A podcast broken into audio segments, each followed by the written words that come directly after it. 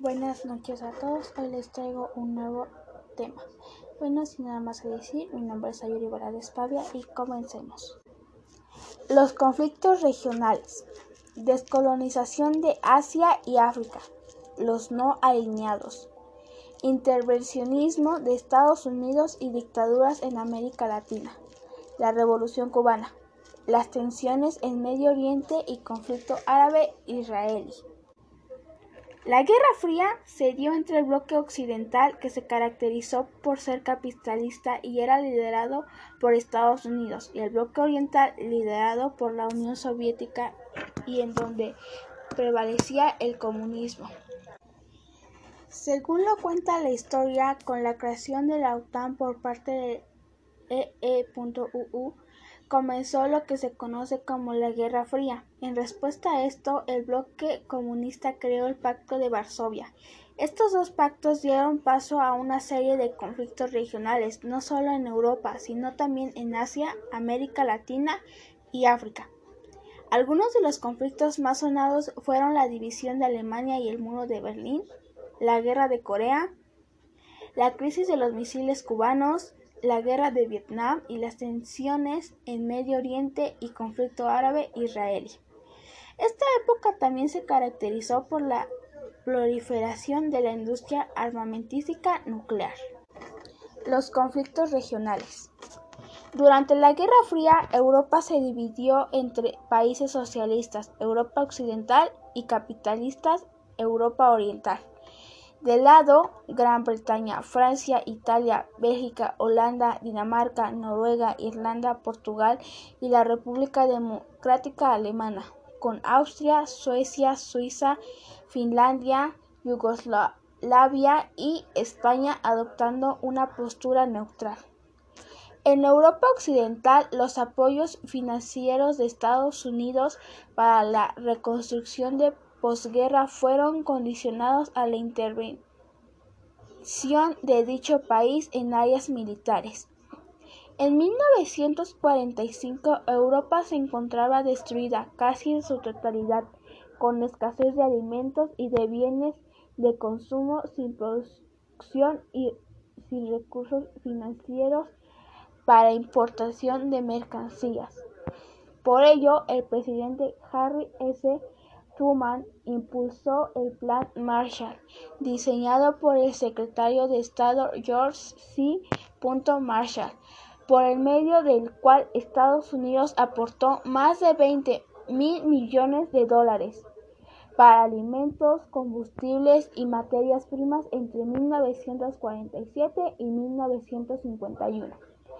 En Europa Oriental se crearon regímenes siguieron el modelo económico y social impuesto por los soviéticos. Esos gobiernos construyeron mecanismos de regulación de la vida política, económica y social que incluía el espionaje dirigido a la población civil. Cabe señalar que la URSS rechazó el Plan Marshall y pusieron el programa de reconstrucción Molotov que proponía un sistema de cooperación y planificación para ayudar a los países de Europa Oriental. En algunos de los países integrantes de ambos bloques hubo tensiones internas cuando intentaron ejercer su soberanía. En Europa Oriental, por ejemplo, el ejército soviético invadió Hungría en 1956 y Checoslovaquia de 1968. Mientras tanto, en Asia, la península de Corea había sido dividida entre las fuerzas de la URSS y la de los aliados occidentales, principalmente Estados Unidos. Ambas zonas se formaron dos gobiernos antagónicos, uno socialista encabezado por Kim Il-sung y otro capitalista dirigido por Sigmund Rhee. En 1950, fuerzas militares de Corea del Norte invadieron a Corea del Sur para derrocar a su gobierno y unificar la península bajo un mismo gobierno. En Estados Unidos y luego otros países acudieron en defensa de Corea del Sur y tras una fuerte lucha lograron derrotar a las de Corea del Norte. Pero a finales de 1950 China intervino y obligó a las fuerzas aliadas y surcoreanas a retroceder al paralelo 38. A lo largo de la Guerra Fría, el mayor símbolo de la confrontación y la división en Europa fue el muro de Berlín. A lo largo de la historia se han construido muros en ocasiones para defensa, pero también para separar un grupo de otro. Descolonización de Asia y África. Una de las consecuencias de la posguerra fue la crisis política y económica de los imperios europeos. En ese escenario emergieron movimientos a favor de la independencia de los territorios de Asia y África, que aún se mantenían bajo el régimen colonial. Estados Unidos y la URSS aprovecharon los movimientos independentistas con el fin de incorporar las colonias a uno u otro bloque. Conforme éstas se independizaban, en la breve historia del dominio británico sobre la India 1857 y 1947 se formaron grupos independentistas, pero en el periodo de entreguerras fue cuando los grupos nacionalistas adquirieron fuerza. Entre ellos estaba el que dirigiera Mahatma Gandhi, basado en la ideología de la no violencia. En la posguerra se incrementaron las acciones de este movimiento organizadas por Gandhi que obligaron al gobierno británico a negociar la independencia de la India, lograda en 1947. Con la independencia de la India empezó el desmoronamiento del imperio británico entre 1945 y 1952 se independizaron Irak y Jordania. En África, Ghana se independizó en 1957. Otros como Nigeria, Sierra Leona, Tanzania, Kenia, Zambia en los años 60. Francia se resistió a perder sus colonias, por lo que las guerras de independencia se prolongaron Argelia logró su independencia en 1962 después de una guerra civil. Al interno de cesión de la rica región de Katanga y, por último, a la dictadura del general Joseph Desire Mobutu. Las colonias portuguesas de Angola y Mozambique, que se independizaron en 1975 después de una guerra de de 10 años en que la URSS y Estados Unidos intervinieron en apoyos a los grupos independentistas. Los vietnamitas contaron con apoyo de China y la URSS. Así se formaron tres países independientes, Vietnam, Camboya y Laos. Vietnam a su vez se dividió en dos estados, Vietnam del Norte, que se declaró socialista, y Vietnam del Sur, que era apoyado por Francia y Estados Unidos. El acuerdo de independencia establecía que se celebraría referéndum para decidir sobre la unificación, pero el gobierno de Vietnam del Sur lo rechazó. En 1960 se formó el Frente de Liberación Nacional operaba en el territorio subvietnamita y se refugiaba en los Laos y Camboya. Debido al avance del ejército socialista, en 1964 Estados Unidos intervino directamente con un enorme cuerpo expedicionario que implicó un fuerte compromiso económico y humano y provoca descontento en ese país. En 1975, Vietnam del Norte conquistó a Vietnam del Sur y nació la República Socialista de Vietnam. Los no alineados. En respuesta a la intervención de los bloques de la colonización de Asia y África en 1955 en Bandung Indonesia, se celebró una reunión promovida por los presidentes de India, Egipto e Indonesia, a la que asistieron representantes de 29 países asiáticos y africanos para analizar los problemas que traerá consigo la descolonización. Decidieron crear una organización en la que se agruparan las naciones que no querían permanecer a ninguno de los bloques. Intervención de Estados Unidos y dictaduras en América Latina. En su papel de líder de los países capitalistas, Estados Unidos empleó la diplomática e intervino militarmente y de forma secreta para derrocar gobiernos contrarios a sus políticas. Así, en Latinoamérica, organizó sublevaciones y golpes de Estado por medio de la Agencia Central de Inteligencia, para establecer gobiernos favorables o incluso dictaduras. Al mismo tiempo, en 1948 auspició la fundación de la Organización de los Estados Americanos, OEA, para impedir la propagación del socialismo en Centro y Sudamérica. Por consiguiente, las dictaduras de Fulgencio Batista, Cuba, Alfredo Stroessner, Paraguay, Manuel Odria, Perú, Paul Magloire en Haití, entre otros países, recibieron apoyo estadounidense y de la OEA. Frente al autoritarismo y falta de alternativas democráticas, los movimientos sociales y políticos en América Latina se radicalizaron y adoptaron ideas socialistas y revolucionarias, pero tuvieron poco respaldo de la URSS pues ésta había aceptado que América Latina pertenecía al área de influencia de Estados Unidos. La Revolución cubana.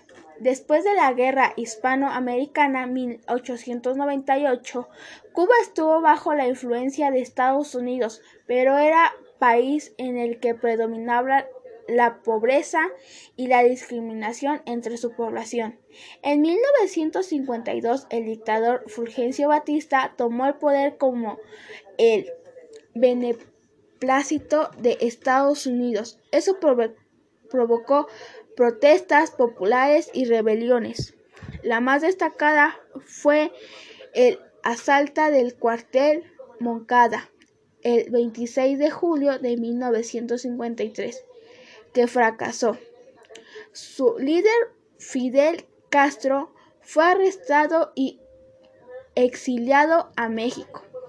Dos años después, la expedición organizada por Castro inició la guerra de guerrillas, que obtuvo el respaldo popular. En el nuevo régimen revolucionario tomó medidas radicales para satisfacer las demandas de amplios sectores de la población cubana. La primera implicó un amplio reparto de tierras entre los campesinos cubanos. La segunda implicó el reparto de vivienda entre la mayoría de las familias que vivían en las ciudades. El nuevo gobierno intentó mantener relaciones diplomáticas y comerciales con Estados Unidos. Sin embargo, estas se rompieron a causa de los conflictos derivados de la reforma agraria y demás medidas revolucionarias. Cuando Castro declaró revolución, intentaba desarrollar una sociedad socialista. Estados Unidos, el bloque comercial, y en 1961 planeó una invasión a la isla que fue derrotada en Play Hero. La crisis de los misiles tuvo lugar en 1962. Los soviéticos intentaron instalar misiles nucleares en la isla y Estados Unidos amenazó con detener el tránsito de los barcos soviéticos. Estuvo a punto de estallar la guerra, pero el 27 de octubre la URSS se comprometió a retirar sus misiles de la isla y Estados Unidos a Cuba. Tensiones en Medio Oriente y conflicto árabe-israelí.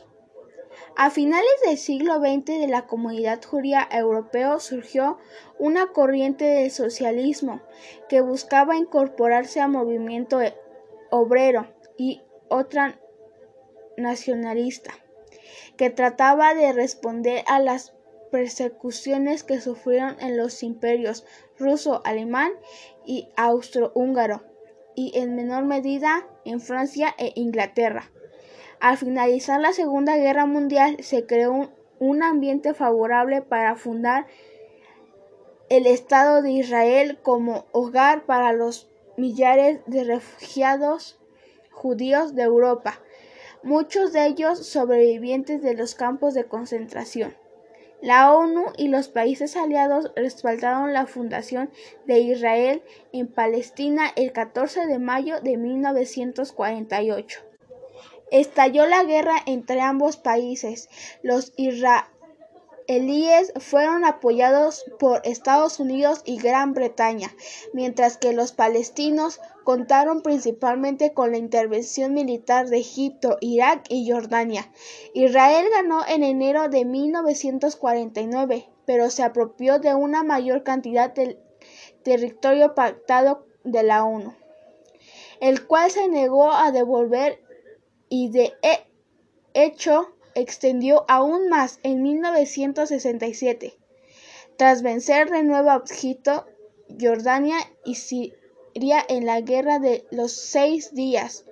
Los países árabes encontraron respaldo financiero y armamento en la URSS, así como de refugio y protección a los grupos palestinos que combatían a Israel, mientras que dicho Estado judío los ha acusado de buscar la expulsión de su pueblo de los que consideran su territorio legítimo.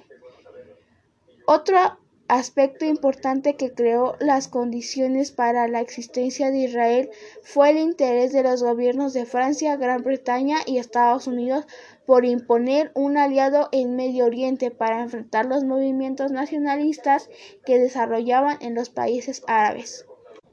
Esto ha provocado el surgimiento de un movimiento de resistencia que primero se manifestó en las guerrillas y luego en la insurrección civil de la primera y la segunda intifadas o levantamiento de la piedra, ocurridas suciamente en 1987 y en 2000.